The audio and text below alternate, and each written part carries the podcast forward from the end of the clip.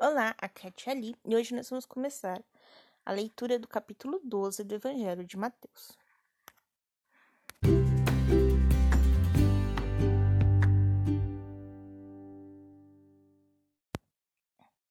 Bem-vindos aos Novenáticos Kids e hoje nós vamos começar a leitura do capítulo 12 do Evangelho de Mateus. Estamos reunidos em nome do Pai, do Filho e do Espírito Santo. Amém. Santo anjo do Senhor, meu zeloso guardador, se a ti me confiastes a piedade divina, sempre me rege, guarde, governe e ilumine. Amém. Estivemos unidos em nome do Pai, do Filho e do Espírito Santo. Amém. Jesus, Senhor do sábado.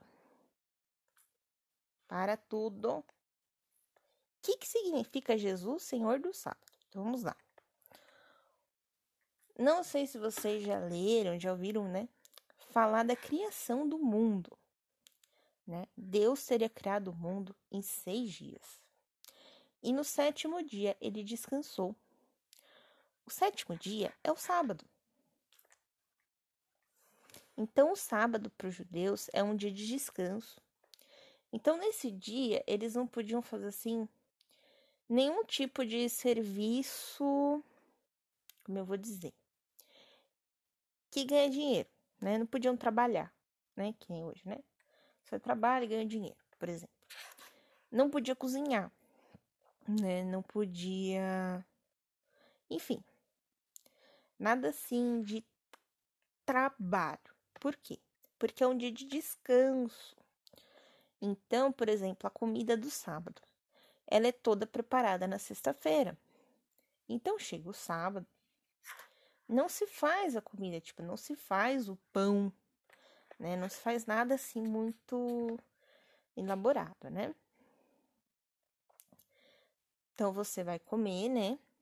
Aquilo que você deixou preparado na sexta-feira. Você vai beber aquilo que você deixou preparado na sexta-feira.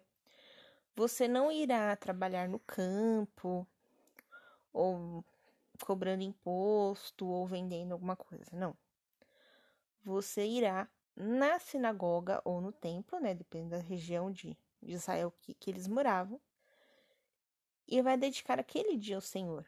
Então, aquele dia que eles vão fazer orações, é aquele dia que eles vão escutar os mestres falarem na, no templo, né? É aquele dia em que eles vão se dedicar a entender e conhecer um pouco mais a Deus, né? E depois, né, que eles vão lá eles voltam para casa, né? Porque é um dia de descanso, tá? Então, quando fala que Jesus é o Senhor do sábado, significa que Jesus é Deus. Simplesmente isso, tá? Então, agora sim, eu vou ler o capítulo 12. Vou começar, né?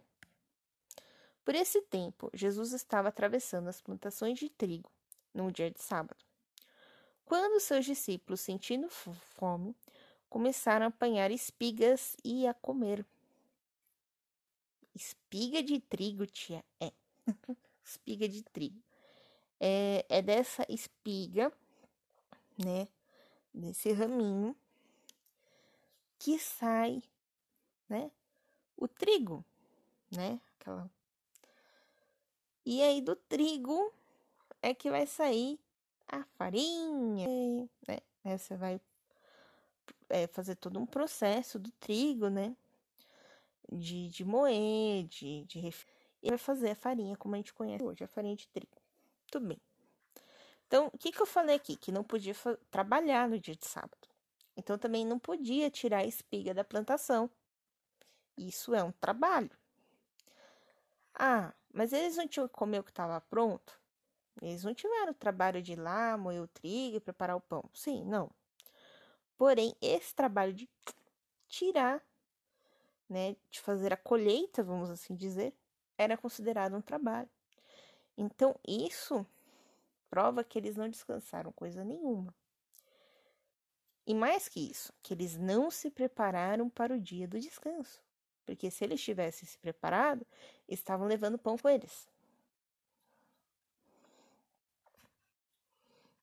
Então vamos lá. Versículo 2.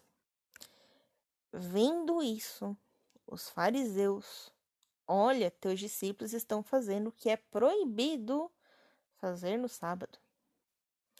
E aí Jesus vem. Mas ele respondeu-lhes: Não lestes o que Davi fez quando ele e seus companheiros sentiram fome? Entraram na casa de Deus e comeram os pães da apresentação, que nem ele podia comer, nem os que estavam com ele, mas só os sacerdotes. Vamos lá, o que, que é pão da apresentação? Então, os, eh, tudo que era primeiro, tá? Pão, fruta, carne, tudo que era primeiro, era entregue ao templo, né? as chamadas primícias. Então, foram apresentados, né? Alguns pães ali no templo. E quem que podia comer esses pães? Só os sacerdotes. Mas Davi estava com muita, muita, muita, muita fome, assim como seus soldados. Então eles vão lá e comem os pães, que não eram para eles comer. Mas eles tinham outra opção além daqueles pães? Não tinha. Eles iam morrer de fome? Não. E aí, Jesus conta esse caso. Então, o que ele quer dizer? Meus discípulos estão com fome, não trouxeram pão, não se prepararam, por algum motivo que a gente não sabe, desconhecido aqui no Evangelho. E eu não vou deixar que eles morram de fome. Simples assim. Versículo 5. Ou não lestes na lei que no sábado os sacerdotes transgridem a lei do sábado no templo sem cometerem falta? Pois eu vos digo: aqui está alguém que é maior que o templo. Então Jesus está dizendo que ele é maior que o templo. Porque ele, Jesus, é o próprio templo. Hum. Né? Porque através de Jesus, você vai chegar no caminho da salvação. Eu acho que eu já disse 1 milhão 999 vezes o Salmo 1. Que o Salmo 1 dá dois caminhos para gente: o caminho do bem e o caminho do mal. Esse caminho do bem é Jesus, gente. Jesus é o caminho, a verdade e a vida. Tcharam! Então é Jesus. Então Jesus é maior que o templo. Então Jesus está acima de qualquer lei que, que os fariseus inventaram. E Jesus está falando: pode comer sábado para não morrer de fome.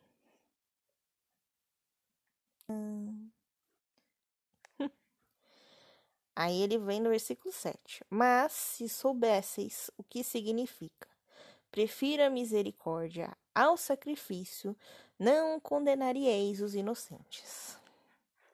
Ou seja, Jesus está falando que os fariseus não são justos, que os fariseus não sabem o que é misericórdia. Versículo 8: Pois o filho do homem é senhor do sábado. Partindo dali, entrou na sinagoga deles. Estava lá um homem que tinha uma mão atrofiada. É permitido curar no sábado? Perguntaram a Jesus para poderem acusar. Ele respondeu: Quem dentre vós tiver uma só ovelha e ela cair numa cova em dia de sábado, não irá procurar e retirá-la? Você vai deixar lá a ovelhinha na cova, bé, bé, bé, até o domingo? A bichinha vai morrer, coitada. Então, não deixei a ovelhinha morrer. Vai lá e tira ela da cova. Ah, mas é um trabalho que você vai estar exercendo. Que é mais importante? Você preservar o seu dia de descanso ou você salvar a ovelhinha?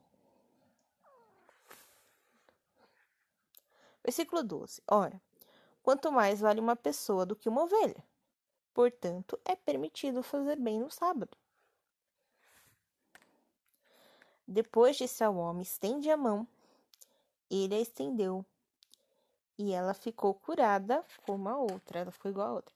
Atrofiada é como se a mão fosse menor que a outra, ou se a mão tivesse paralisada, sabe quando consegue mexer o dedo, alguma coisa do tipo, tá? E aí quando curou, a mão ficou igual a outra, ficou muito boa. Saindo dali, os fariseus começaram a fazer planos infalíveis para matar Jesus. Eu imagino os fariseus parecidos com Cebolinha, né? Mas será que os fariseus conseguiram? Veremos nos próximos nos próximos capítulos. Amanhã a gente vai, amanhã não. Amanhã é domingo. Domingo é dia do Senhor. Ah, você acabou de explicar que o sábado era dia do Senhor, sim. Porém, quando Jesus ressuscitou, ele ressuscitou no domingo. E aí, a partir daí, nós cristãos consideramos o domingo como dia do Senhor. Então, amanhã é domingo, vocês irão à missa presencialmente, online ou pela televisão não é mesmo? E o que, que vocês vão fazer amanhã? Vocês vão prestar atenção em toda a missa. E aquilo que mais chamar a atenção de vocês, vocês irão fazer um desenho. Bem bonito. Ah, tia, mas eu não gosto de fazer desenho. Pode escrever. Mas, tia, eu não sei escrever.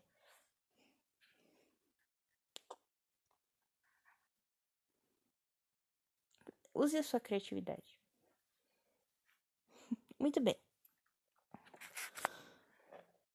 Então, na segunda-feira, nós vamos continuar lendo o capítulo 12. Tá bom?